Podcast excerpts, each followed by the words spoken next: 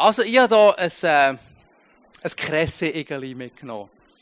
Wer von euch hat früher als Kind also ein Kresse-Igeli gehabt? Hebt doch die Hand auf und steht zu euch im Kresse-Igeli. ich habe nämlich auch so eins früher. Und ich liebe Kresse. Also ich bin ja von Haus aus bin ich äh, Lehrer. Und das ist so ein pädagogisch hochstehendes Pflänzchen. Ja, dann kannst du Anfangswoche am Montag kannst du ansäen und Ende Woche am Freitag hast du so hohes Gemüse im, im, in den Stuben, oder? Und dann kannst du mit den Schülern anschauen, wie die Pflänzchen wachsen und aus dem Sämli so schönes, grosses Kresse gibt. Und da ist mir in den Sinn gekommen, der Donnerstag, irgendwie sieht er ein bisschen verwuschelt aus, also könnte ein bisschen schöner sein.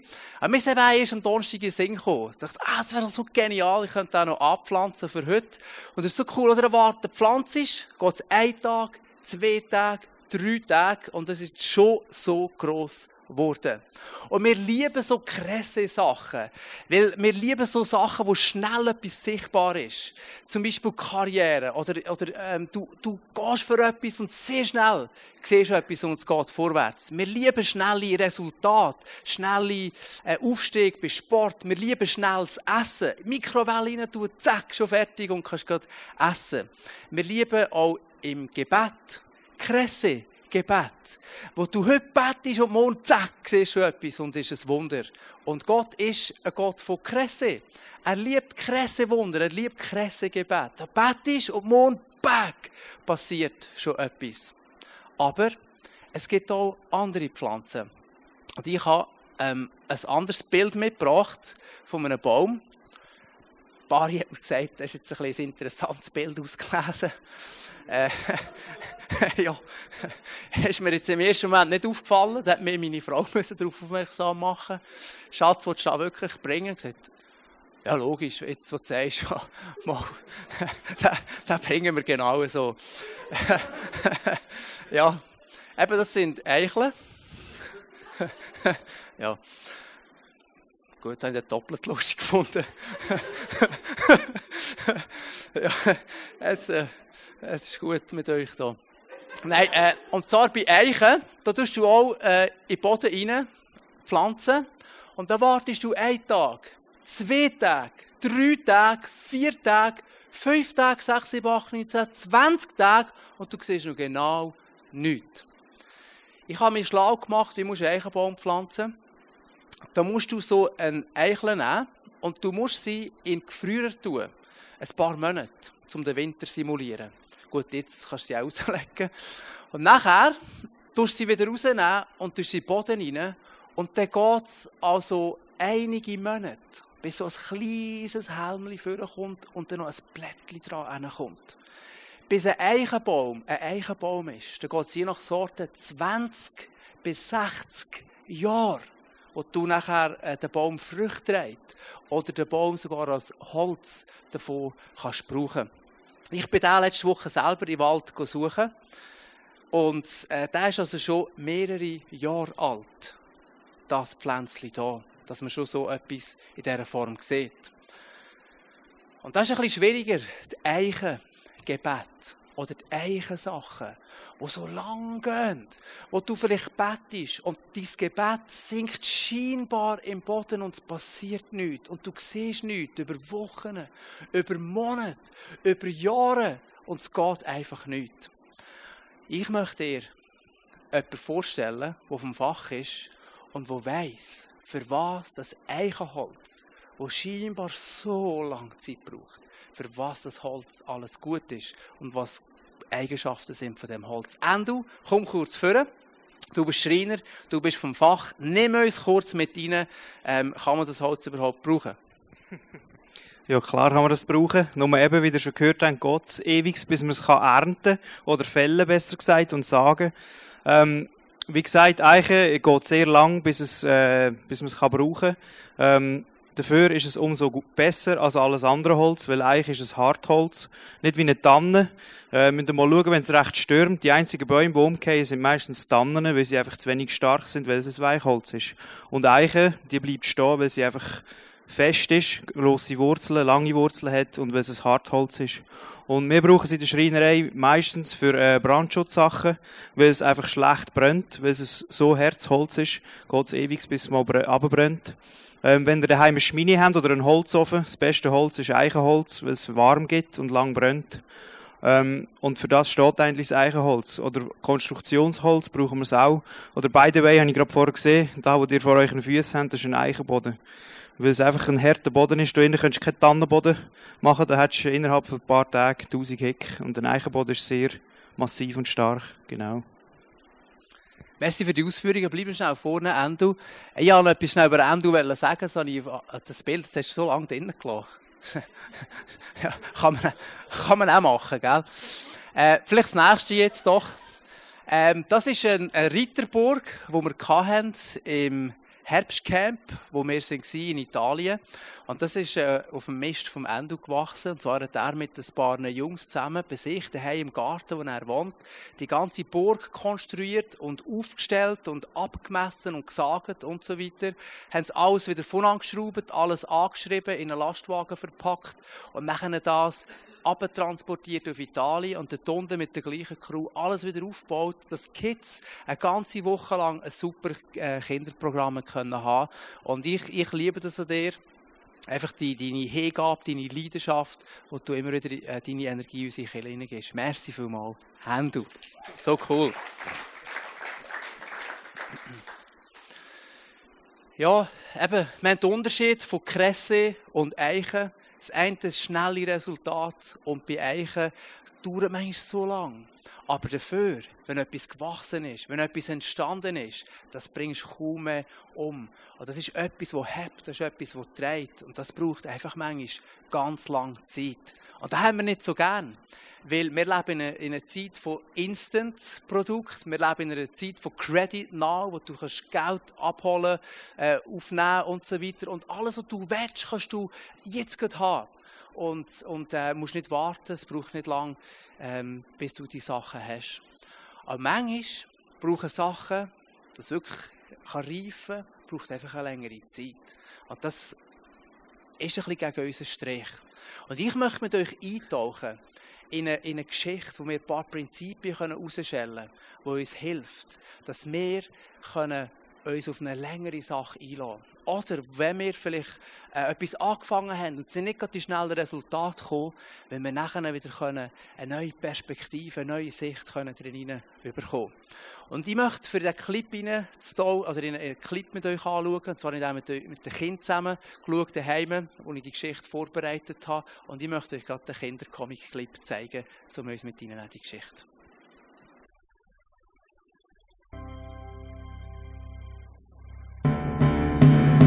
Es war ein sehr trauriger Tag, als der König von Babylon Jerusalem mit seiner Armee umzingelte. Sein Name war Nebukadnezar. Angriff!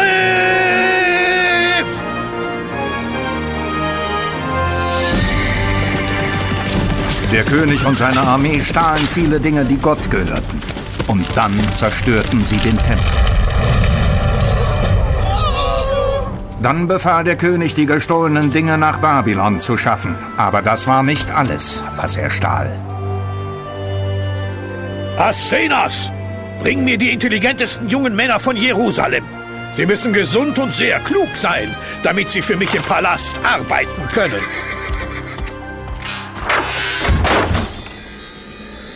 Lasst sie in Ruhe. Sie sind aus dem Tempel. Sie gehören Gott. Bringt alles zurück in unser Königreich!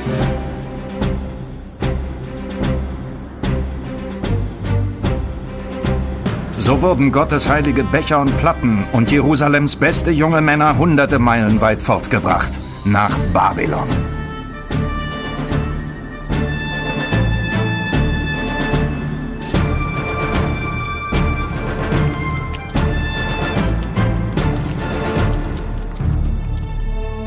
Unter diesen Verschleppten waren auch Daniel und seine Freunde Shadrach, Meschach und Abadnego.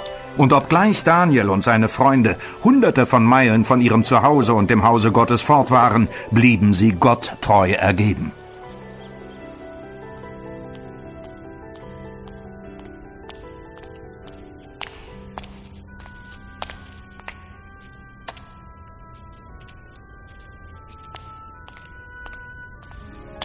Ich hoffe, ihr lernt fleißig. Ach, das ist unmöglich. Wir lernen nie eure Sprache zu lesen und zu schreiben. Gott war mit Daniel und seinen Freunden.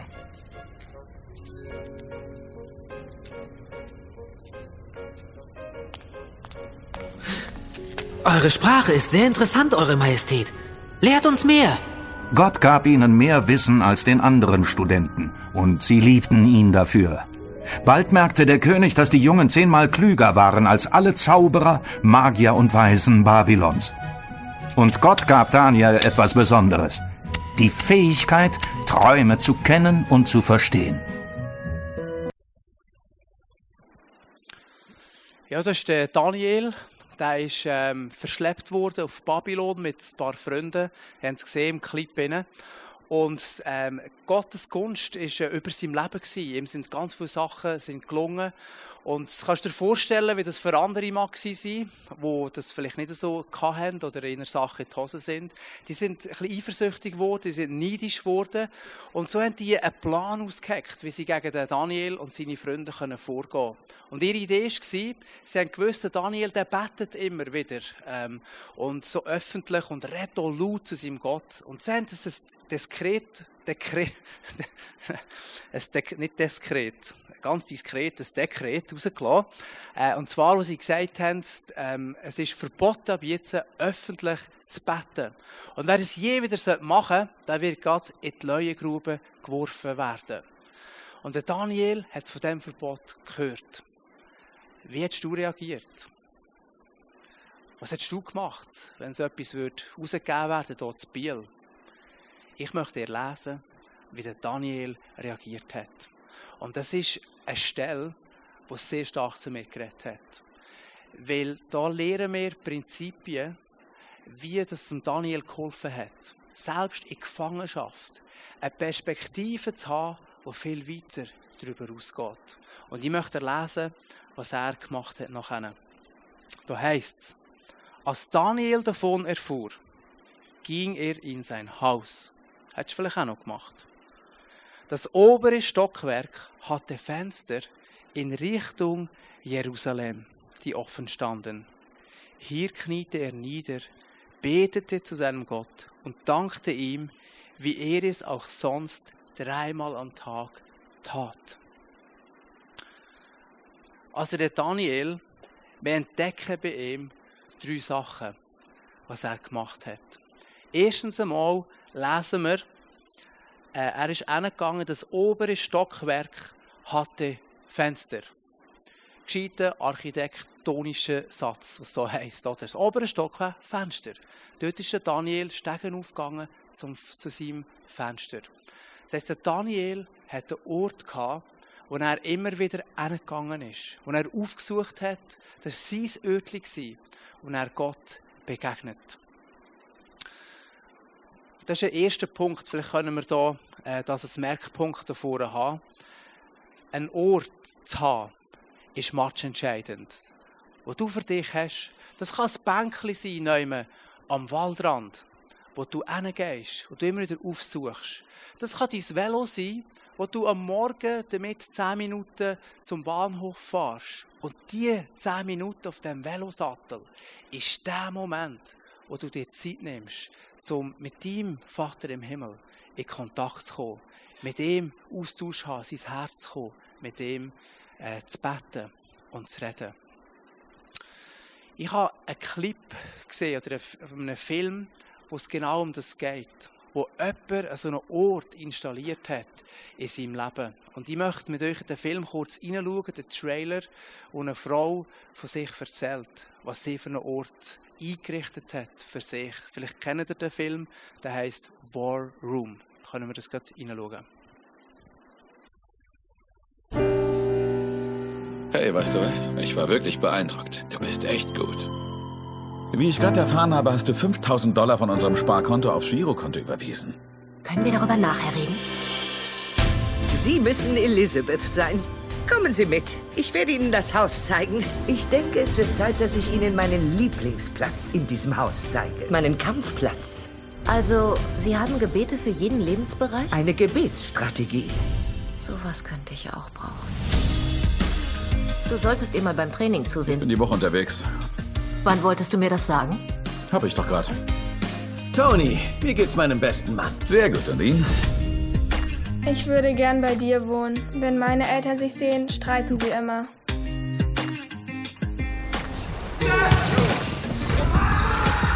Ehrlich, wir haben nicht einen Pass gespielt. Eine Katze zu taufen wäre einfacher. Es war wichtig, Dampf abzulassen, okay. Wenn es eins gibt, was wir wirklich gut können, dann streiten. Du willst doch nicht, dass bei euch ein Krieg ausbricht, oder?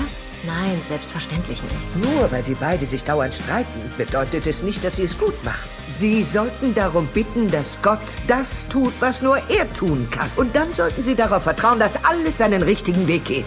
Tragen Sie Ihre Kämpfe mit Gebeten aus.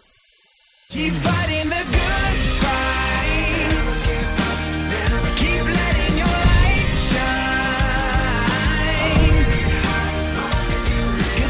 Sie haben etwas getan, was noch keiner getan hat. Es ist an der Zeit, dass Sie die Samthandschuhe ausziehen und zur Tat schreiten. Wir brauchen eine Armee von Gläubigen, Herr. Herr, ruf uns zum Kampf auf. Lass sie sich erheben, Herr. Lass sie sich erheben.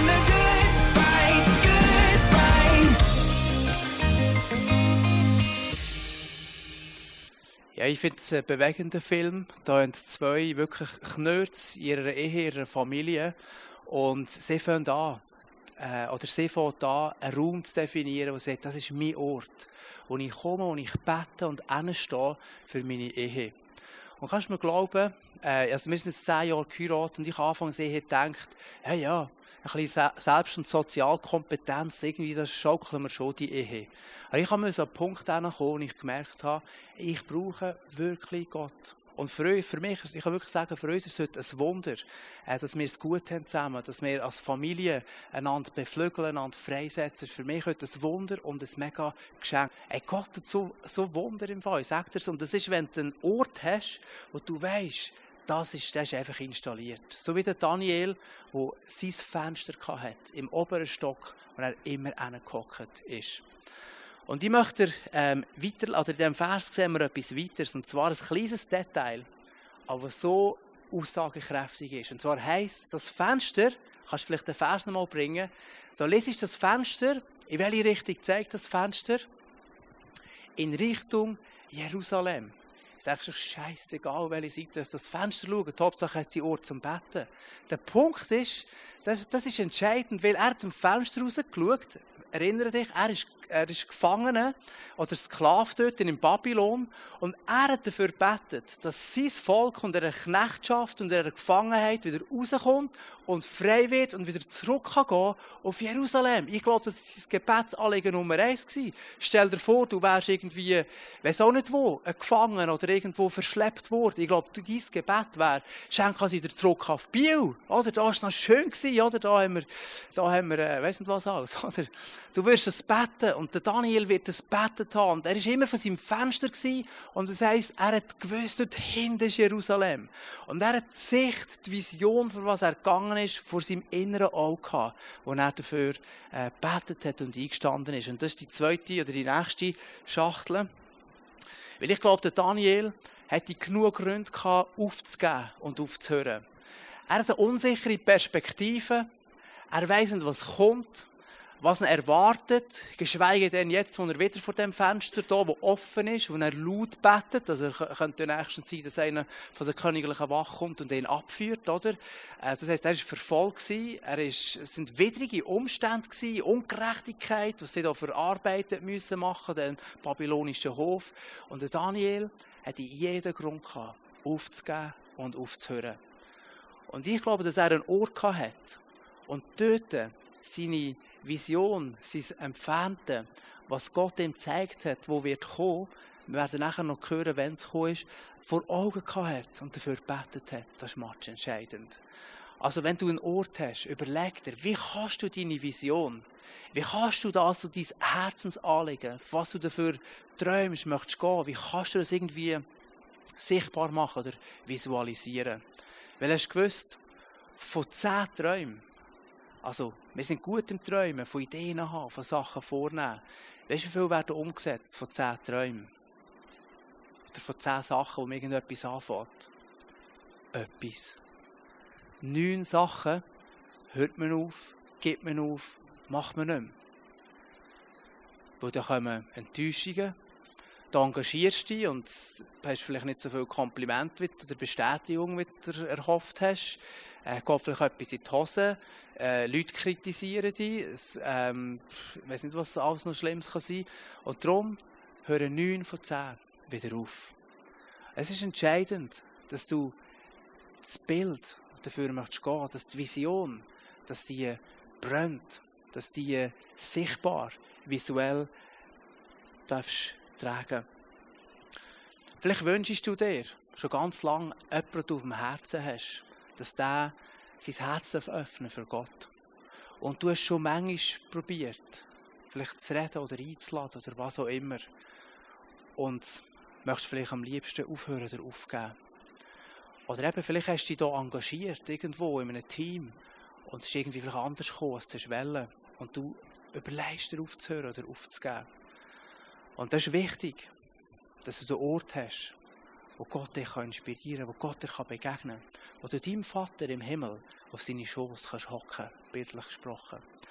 Und der Endo, komm doch schnell vor. Du hast auch einen Traum äh, mit deiner Frau zusammen, äh, wo dir äh, möchtet dafür gehen. Erzähl doch schnell, was ist euch auf dem Herz? Ähm, ja, wir sind äh, seit einem Zeitchen wohnen wir im See Wienetal, ähm, im Aargau. Und unser Traum ist, dass in der Region, wo wir wohnen, ein Kirchen entstehen als ICF. Und dass einfach Leute zum Glauben kommen oder Leute, die auf der Strecke geblieben sind, wieder neu eine Beziehung mit Jesus anfangen. Und für das gehen wir und äh, setzen uns voll ein. Ja. Eben, du hast gesagt, ihr sind schon ein Zeitchen dran. Äh, aktuell, wie läuft es gerade? Äh, wir sind jetzt fünf Jahre dran und ähm, mittlerweile sind wir an einem Punkt, wo es relativ ja, nicht so easy ist.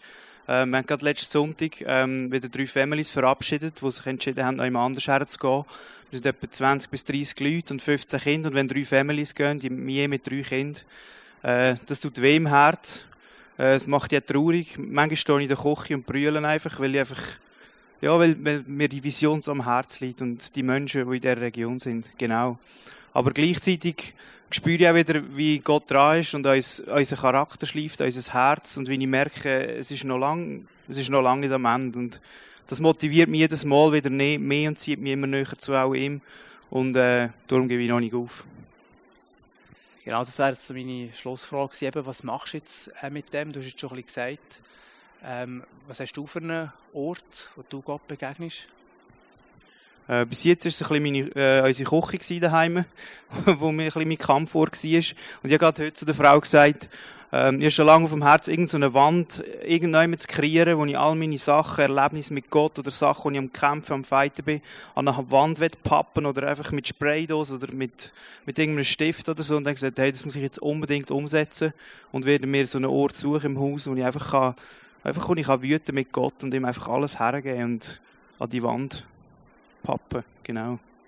Sehr cool. Komm, wir machen noch gut ab. Äh, bis wann möchtest du die Wand gemacht haben, du? Oh, ja, so viele Projekte am Laufen. genau. Ähm, sagen wir bis in zwei Wochen steht die Wand. Ja, die, weißt, ich wohne gerade neben dem Geschäft, da kann ich einfach die Wand zuschneiden und übertragen und das ist eine kurze Sache. Darf ich dir nachfragen, Endo, in zwei Wochen? Sehr gern. Also, warte, ich muss es gerade aufschreiben. Oder schreibst du mir das WhatsApp? Sehr cool. ja, so läuft das. Wir sind zusammen ein bisschen unterwegs. Äh, ich, ich darf, äh, ja, eben, ich habe sie heute auch mitgenommen hier auf Biel, äh, weil wir äh, ja, zusammen dort ein bisschen dran sind und äh, ja, darum, wir machen das so, gell?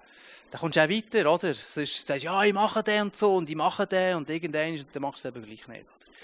Sehr gut. Aber du hast ja selber dürfen Zeit vorgeben, bis wann. Und ich, ich finde es jetzt eher sportlich, zehn Wochen. Ich, ich hätte jetzt ja, aber wenn du willst, willst wirklich zwei Wochen? Zwei Wochen. Ah, also. Sehr gut. Also, ähm, Ort, Vision und wir nehmen den Vers nochmal vor. Ähm, kannst du nochmal bringen. Da, hier kniet er nieder, betet sie, dankte, wie er es auch sonst dreimal am Tag tat. Also du spürst etwas von Daniel, der hat ein Ritual gehabt. Das ist noch die letzte Box. Kannst du, wenn du ein SMS geschrieben hast. Nein, sorry. äh, hat ein Ritual. Der, Daniel, dreimal am Tag, war echt fix. Ich weiß nicht genau, ob zum Morgen, zum Mittag, zum Nacht oder zum 9, zum 4 und ähm, das Bettmömpfeli oder wie er es genau gemacht hat. Einfach dreimal am Tag, das war sein Ritual. Und Ritual, ich weiß nicht, was Ritual bei dir auslösen. Ob das etwas Gutes auslöst bei dir oder eher Schwieriges auslöst, wenn du da Ritual hörst. Aber ich möchte mal das Positive von Ritual äh, haben. Und zwar das Zähneputzen. Oder? Ähm, früher habe ich gelernt, du musst dreimal am Tag Zähne putzen. Äh, kürzlich beim Zahnarzt gsi, der hat mir gesagt, du einmal am Tag lenkt. Das ist jetzt die neue Lehre, die ich mir dann anrichte. Äh, ich tue einmal am Tag Zähne putzen mit meinem elektrischen Zahnbürstchen immer am Abend. Und zwischen Tag, zwischen ihnen gibt es ein bisschen Zähneputzkaugummis. Das ist so, wie ich es jetzt handle beim Zahnarzt. Hat mich sicher mega interessiert.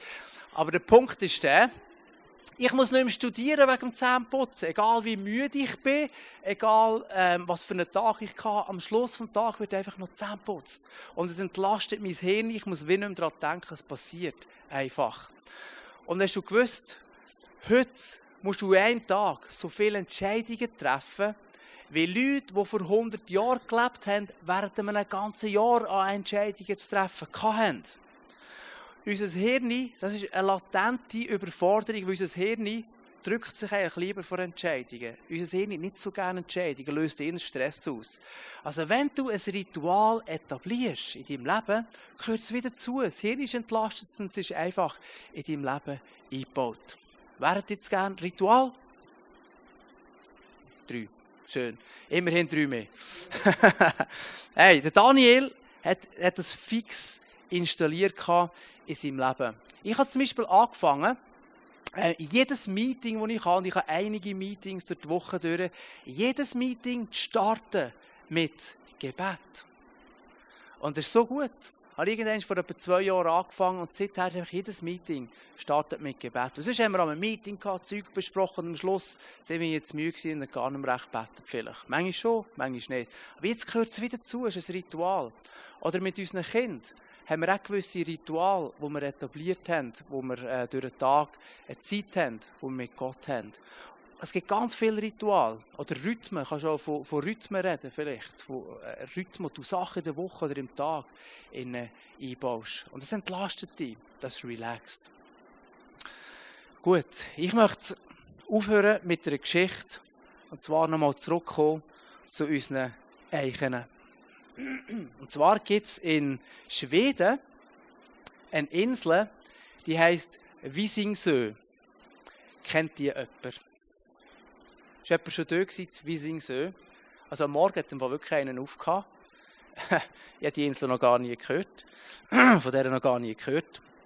Und dort in Visingsö hat es ganz untypisch für die Region 300.000 Eichenbäume ein riesen Wald mit alles Eichen. Und man weiß nicht so recht, woher kommt der Wald, weil in dieser Region zwischen eigentlich in diesen Breitengraden hat sich nicht gross Eichenbäume. Und man hat sich das auch gar nicht gross gefragt, woher kommen die Bäume, warum ist da der Wald, sondern man hat einfach den Wald gehabt dort. Bis ins Jahr 1980. Da ist nämlich in der schwedischen Marine ein Telegramm reingekommen. Und dort hat es geheissen, der Eichenwald ist jetzt fertig und man kann dort das Holz holen für Kriegsschiffe. Und ich kann mir das Marinebüro so vorstellen, wie da der Johansson zum Svensson oder so gemacht hat. Du, hast du Eichenholz bestellt? Was Eichenholz? Wir brauchen doch heute für Kriegsschiff gar nicht Eichenholz. Man hat doch Stahl, Stahl, ähm, Kriegsschiff. Was willst du Eichenholz? Du, jetzt hast du jemand Eichenholz bestellt hier. Und dann ist einfach nicht rausgekommen, wo das Telegramm herkommt, was es mit dem Wald auf sich hat. Dann haben sie Nachforschungen angestellt. Dann haben sie herausgefunden, dass 150 Jahre früher der Karl XIV., der König war, angeordnet hat, einen riesen Eichenwald zu pflanzen, dass irgendwann später, wenn sie wieder Eichenholz brauchen für Kriegsschiff, dass es da genug Eichenholz um hat der König hat vor 150 Jahren eine lange Perspektive gehabt. Er hat gewusst, ich pflanze jetzt den Wald. Ich habe nichts davon. Ich erlebe maximal noch solche Pflänzchen oder ein bisschen höhere Pflänzchen. That's it. Was ich hier pflanze, was ich hier sähe, ist etwas, wo nicht mal meine Kinder, sondern wahrscheinlich Grosskind und Urgrosskind einmal einiges etwas davon werden spüren oder die Früchte von dem, was ich hier in den Boden tue, werden ernten und werden haben. Und das ist eine Perspektive, die mehr ist als nur Kresse und Kresse-Gebet. Und schau, ich möchte euch heute ermutigen, zum einen für Kresse-Gebet gehen und die Wunder von Gott schon morgen zu erwarten oder schon heute. Aber ich möchte euch auch ermutigen, eine eigene Perspektive zu haben. Und zu sehen, dass, verstehst du, Gott denkt nicht nur so in einem Moment.